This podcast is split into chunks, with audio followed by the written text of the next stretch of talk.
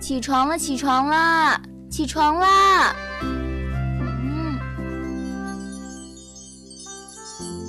起床听小雪花说新闻啦。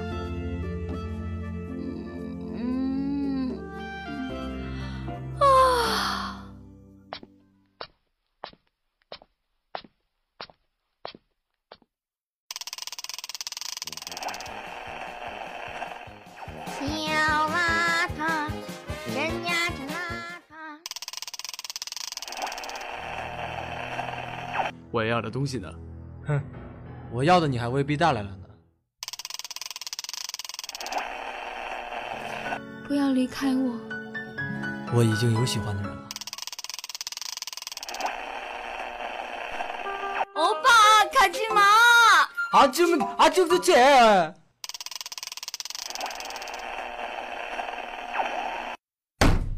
上回书说到。接着给大家说段相声，说什么呢？I see a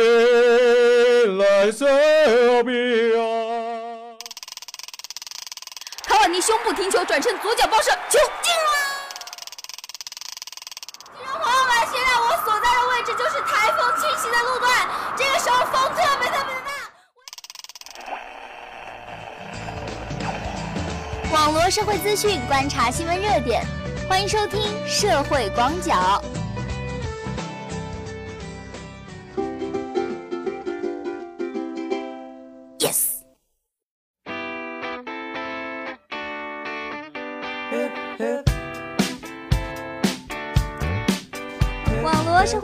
观察新闻热点。听众朋友们，大家好，欢迎在每周一的早间收听雪花的社会广角。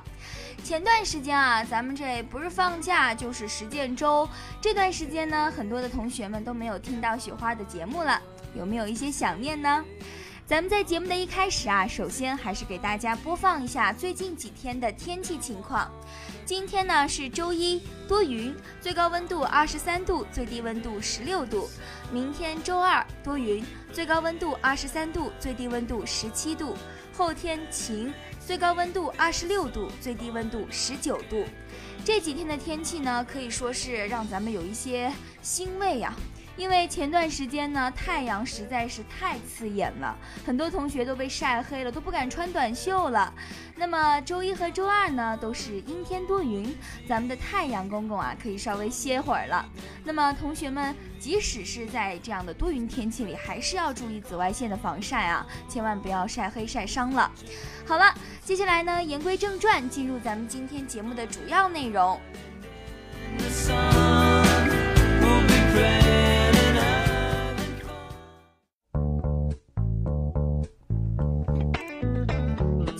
呢是刚刚过去的实践周，不知道同学们实践周都干了一些什么实践活动呢？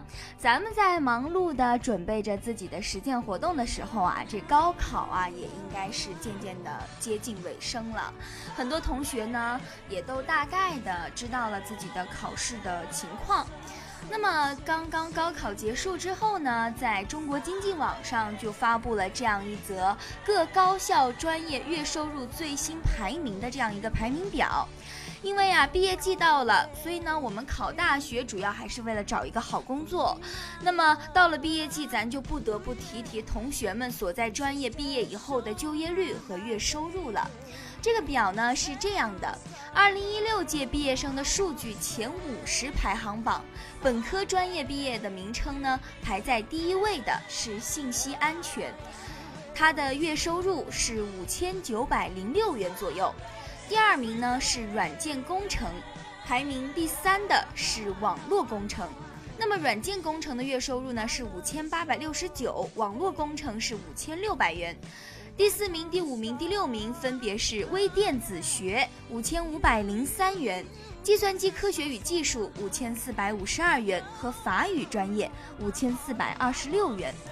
咱们可以看到啊，排名比较靠前的这六位呢，其实和咱们专业好像都相距甚远了。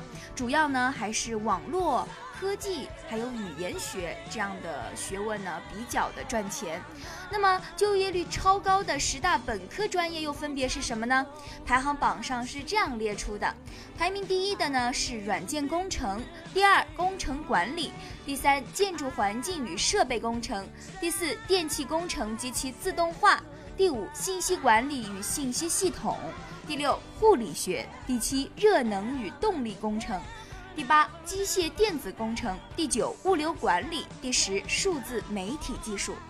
哎呀，咱这个一说到第十啊，我们终于是松了一口气了，总算有和咱们这个专业相关的了。数字媒体技术，咱们呢还只能是沾一点这个媒体的边。虽然说咱们播音主持专业可能真的是比较的膨胀，然后人才也比较多，竞争也比较大。但是呢，很多热爱这个专业的同学们也是愿意为此付出的。那么我们可以看到啊，排名前面的都是和这个物理学、电气工程学、环境学、未来自然学这样等等学科相关的职业。所以说呢，可能这个理科生啊还是比较占优势了。那么连续十年的这样的一个排行榜，咱们计算下来发现啊，呃，往往可能最受欢迎的。和这个最赚钱、真正具有发展潜力的职业可能是不相同的。不过呀，这个工作咱们还得认真找。在这个人人都怕入错行的年代，我们应该怎么选择才能少走点弯路呢？很多同学都感觉到非常的困扰。既然好工作这么少，好的专业这么少，我们应该要怎么选择呢？最近啊，比尔盖茨在社交媒体上连发十四个帖子，希望对即将走出校门的年轻人有所帮助。这一名老司机认为啊，人工智能、能源和生物科学是未来最有前途的行业领域，将对社会产生巨大的影响。盖茨还设身处地地说，如果自己是今年的毕业生，就会这么选。这位从哈佛辍学创业的微软创始人可不是拍脑袋乱说的。十年前，全球市值最大的公司是石油企业埃克森美孚公司和工业集团通用电气公司，然后才是微软。十年过去了，比尔盖茨、Zara 公司的老板阿曼西奥·奥特加。和股神沃伦·巴菲特以及墨西哥企业家卡洛斯·斯利姆是唯一几位仍然留在全球十大富豪排行榜上的人。所以啊，比尔·盖茨也把自己的经验分享给了我们：要做事先做人，把人做好了，事儿总能做成。并且呢，他还向我们推荐了一本书，这本书叫做《人性中的善良天使》。他想把这本书推荐给毕业生们，说这会给我们一些启发和鼓舞。那么说了这么多呀，其实我们想要讨论的也就是咱们这个毕业季找工作的问题嘛。虽然说比尔盖茨给了我们一些选择，但是毕竟对于身处这个播音主持专业和。可能没有那么多的人脉资源，没有那么多的学术知识的我们来说，还是比较困难的。所以说呢，我们能够从中获益的，可能就是比尔盖茨的那份坚持和他给我们的一些启发。比如说，要相信更好的，要和更好的人交朋友，千万不要妄自菲薄，永远都一定要努力的朝着自己的梦想往前进。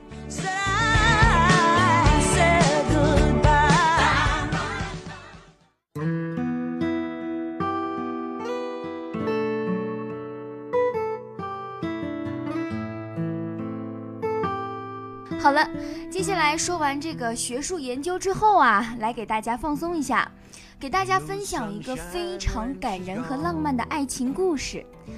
咱们都听说过一些童话，说这个爱会永恒，爱会超越生死。但是在这个现实的生活中啊，我们可能会有一些不相信，觉得可能这个世界上没有真爱。那么看完今天这个新闻之后啊，反正雪花真的是相信真爱无价了。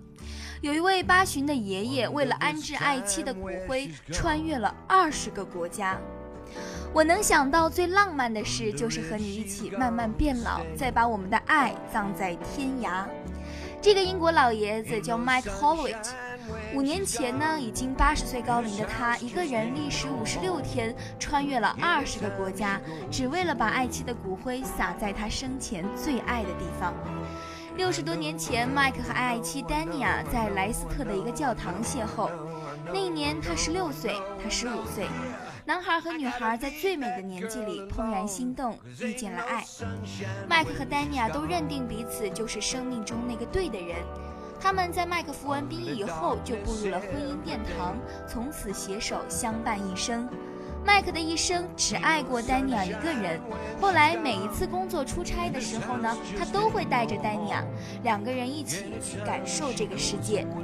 作为建筑工程学的顾问，麦克经常到南非出差。一同前往的丹尼尔在目睹了南非的独特风情之后，就深深地喜欢上了那片土地。在南非首都开普敦，有一处名叫 Table Mountain 的景色天成的地方。那里是丹尼亚生前的最爱，也见证了他们一生的爱情和相伴。我们一起去到南非二十五次，我们有很多纪念日都是在那儿度过的。我们都深爱那个地方。我们第五次去那的时候，他才鼓起勇气坐上了高空缆车。我们陪伴着彼此，从少年到白头，从未分开过。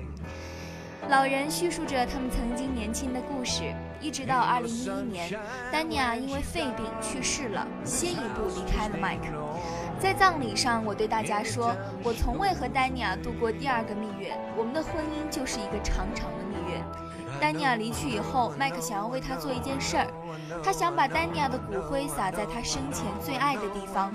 尽管麦克已经年事已高，腿脚不便，但他还是决定要踏上这段旅程。他花了一年的时间筹划自己重返南非之旅。他计划穿越二十多个国家，通过搭车的方式去到南非。选择这样一种困难重重的方式，不仅是他为了更好的纪念妻子，也是为了能够感谢在丹尼亚生命的最后时光照顾他的医护人员，帮他们筹集一笔善款。所以呢，这位老爷子搭过汽车、马车、货船等各种交通工具，吃过不少苦头，也遇到过很多麻烦。在一路上，我见到了很多人，但经常会有沟通障碍。有的时候，我会找不到旅馆，只能露宿在野外。他在苏丹南部边境的时候啊，曾经坐了二十二个小时的牛车才到达肯尼亚的首都。最后呢，老爷子身体疼痛愈发剧烈了，他的大拇指和脚趾都已经非常严重的肿胀，导致他没有办法前进。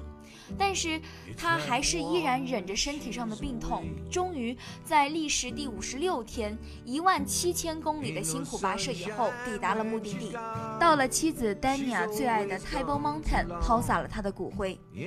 听雪花说完这个故事之后，大家是不是觉得特别的浪漫？特别的美好，感觉这样一段爱情延延续了一生，即使都已经去世了，依然还是在用生命爱着这个另一半。我觉得丹尼亚是一个很幸福的女人。她拥有了这个世界上最珍贵的爱情，是不是？大家看完这个新闻之后，都开始忽然相信爱了呢？是不是也突然特别想和自己的男朋友或者女朋友一起去到某一个国家，留下一些独特的回忆呢？对于大学啊，咱们的生活呢，也是充满了各种各样的色彩，爱情也可以说是我们生活当中不可缺少的一部分。那么，也希望同学们可以和新闻当中的这两位老人一样，千万不要去轻视爱情，也千万不要。忽略了爱情的伟大，永远相信我们生活中永远都有真爱的存在，把我们的爱一直延续到未来永远。咱们再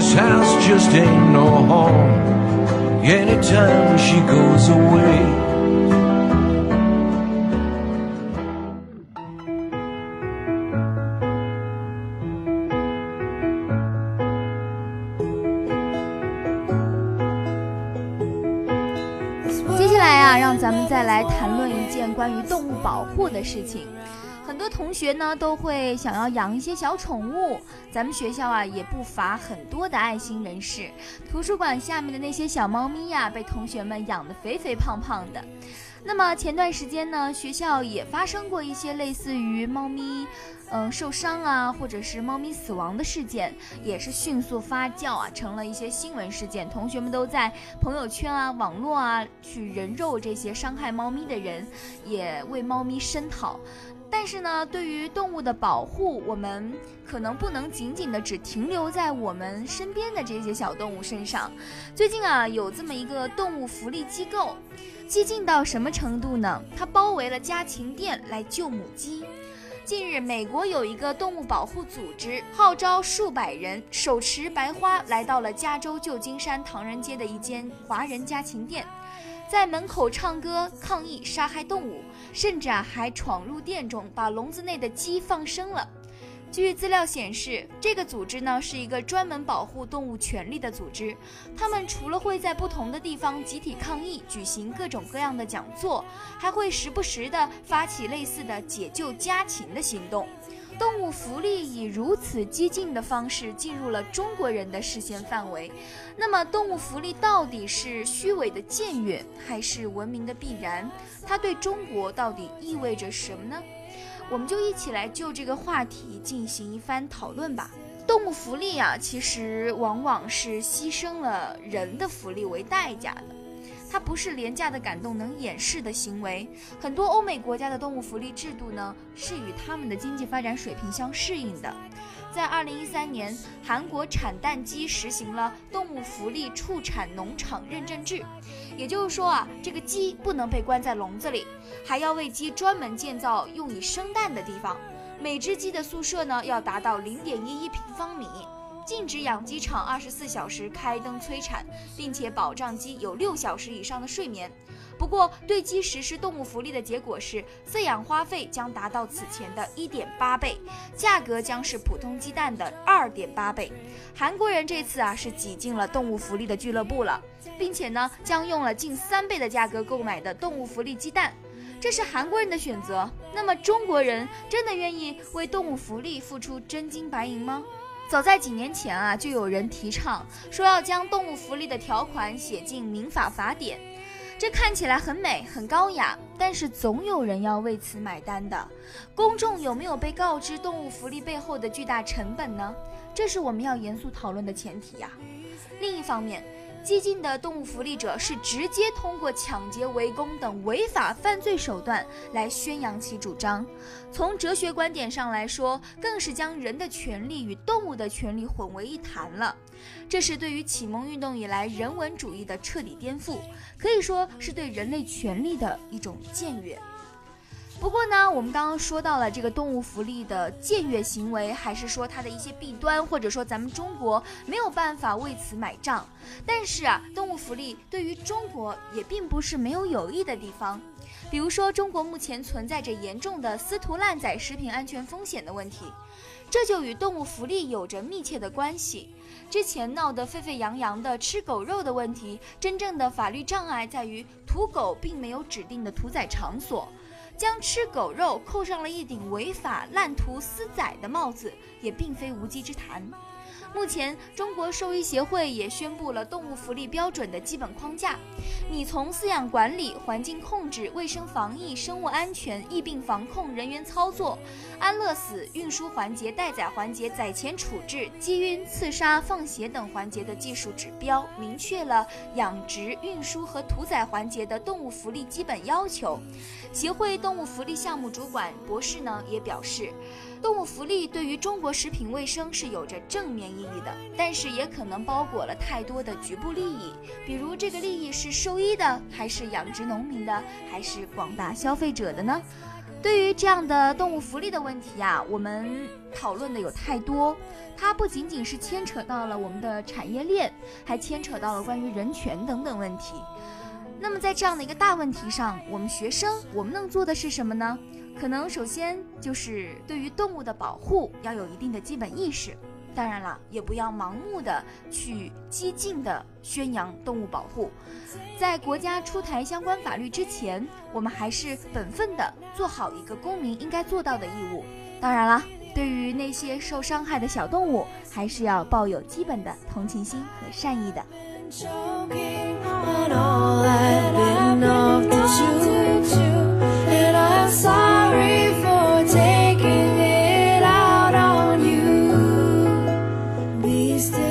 了，在今天的节目当中啊，我们讨论了一下关于这个毕业之后的就业方向选择问题，听取了世界首富比尔盖茨给我们的一些推荐，我们感受了一下这个世界上超越生死的真爱，我们还一起谈论到了关于动物福利组织机构的问题，对于小动物的保护要理性且合法。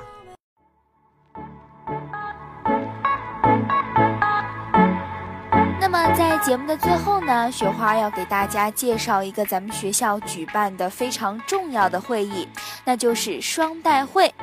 双代会啊，其实是咱们学校的教职工代表大会与工会会员代表大会的合称。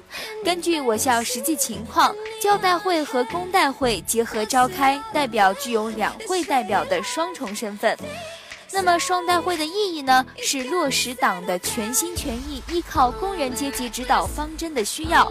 知识分子是工人阶级重要的组成部分，学校则是知识分子最为集中的地方。办好一所学校，应当全心全意依靠广大教职工，调动各方面的积极性。教职工代表大会能够集中全校教职工的智慧和力量。在办学中发挥重要的作用。其次呢，是保障教职工依法行使民主权利的需要；第三是加强和推进基层单位民主建设的需要。实践表明啊，教职工代表大会是学校教职工有领导、有组织民主参与的渠道，促进了基层民主建设。第四是进一步完善学校管理制度改革的需要。教职工代表大会制度是学校管理体制重要组成部分。教代会在同级党组织领导下开展工作。教代会是学校领导体制组成的部分。学校教职工代表大会的基本任务呢，是坚持党的基本路线，贯彻党的方针政策，遵守国家法律法规，正确处理国家集体和教职工个人三者利益关系，维护教职工合法权益，保障教职工参与学校的民主管理和民主监督权利。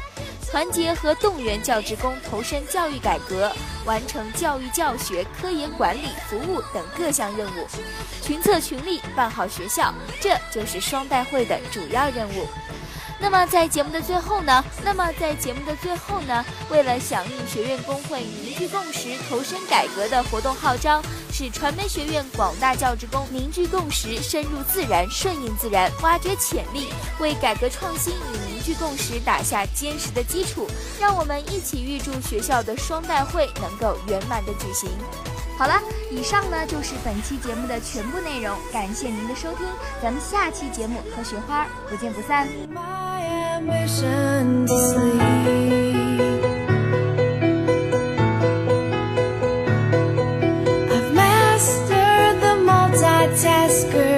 juggling trick at the same time.